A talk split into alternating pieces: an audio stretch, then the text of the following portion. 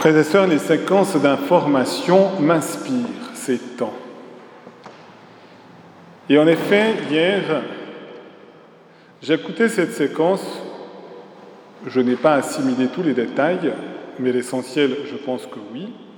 Cette séquence sur les risques que nous ayons une coupure d'électricité à plus long terme pendant l'hiver ou prochainement, dans les prochains mois, vu la situation actuelle de conflit en Europe.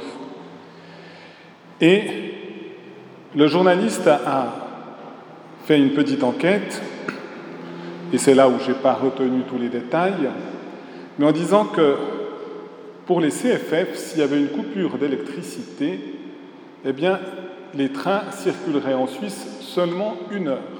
Et donc, ils auraient juste le temps de les rapatrier en gare sans rien faire de plus. Ils n'ont pas plus qu'une heure d'autonomie électrique. Pour un autre poste, c'était 72 heures, je crois que c'était les téléphones. Après, moi je rajoute, si effectivement, parce qu'on disait justement que ça allait perturber, aussi le système bancaire, et donc il recommandait de garder un peu de monnaie dans sa poche parce qu'on pourrait peut-être plus sortir si l'électricité manque de sortir et qu'il faudrait justement avoir des difficultés pour ressortir de l'argent de la banque. Donc on voit finalement juste ce, ce que ça peut changer l'électricité. Et puis moi, je me suis dit aussi, ça interromprait passablement d'opérations, peut-être même urgentes, et là, c'est peut-être plus urgent pour la santé des hommes, des femmes, parce que les appareils ne fonctionnent plus, étant alimentés par l'électricité. Or, c'est certainement un défaut professionnel, mais tout de suite, d'abord, je ne suis pas effondré en me disant ce qui va peut-être hypothétiquement, nous arriver, mais je me suis dit, finalement, si au lieu de mettre l'électricité, vous mettez la lumière de Dieu et que nous en sommes privés, ça a encore beaucoup plus de conséquences. Et en effet, on est dans un monde passablement obscurci de la lumière de Dieu. Or, la fête de Saint Barthélemy montre que Jésus vient éclairer la conscience de Saint Barthélemy. Il va être un petit relais, on pourrait dire, comme une conduite électrique pour aller de proche en proche et nous rejoindre jusqu'à maintenant, puisque notre foi est fondée sur la foi des apôtres. Et en lisant le texte de l'Apocalypse, on parle de cette ville qui est éclairée, on précise du reste, un tout petit peu après ce passage, que la ville éternelle n'avait plus besoin de la lumière du soleil ni de la lumière de la lune, parce que sa lumière, c'est l'agneau.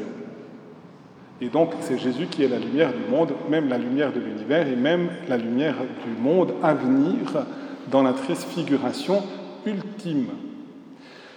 Mais si nous devons être éclairés nous pouvons être éclairés que par la source, la Trinité, et le Christ dans son humanité, qui est la lumière du monde. Et donc, nous sommes appelés à être en communion avec la lumière du monde, qui est Jésus.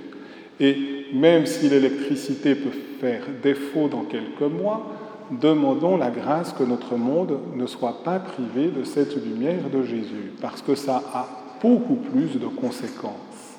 Et en effet, il est beaucoup plus important d'avoir une conscience éclairée que d'avoir une conscience obscurcie. Et que s'est-il passé pour Nathanaël? Jésus plongeait déjà son regard sur lui lorsqu'il est sous le figuier. Philippe l'invite à venir découvrir celui qu'il reconnaît déjà comme le Messie attendu par toute l'espérance d'Israël.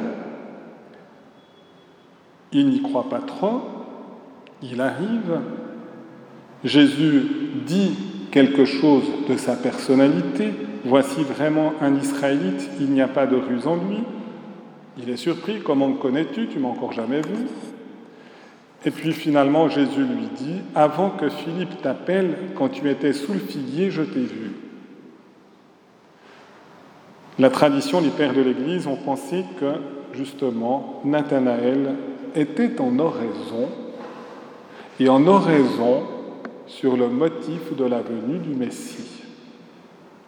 Et c'est la raison pour laquelle Jésus, surprenant cette méditation secrète de Nathanaël, Nathanaël s'exclame Rabbi, c'est toi le Fils de Dieu, c'est toi le roi d'Israël. Et il suivra Jésus et il se laissera éclairer par la lumière qui est Jésus lui-même. Alors demandons Seigneur aussi que notre oraison soit véritablement une ouverture à Jésus et laissons-nous dans l'oraison et dans toute notre vie être éclairés par le Christ Jésus qui se rend toujours présent dans chaque célébration sacramentelle et tout particulièrement dans l'Eucharistie. Amen.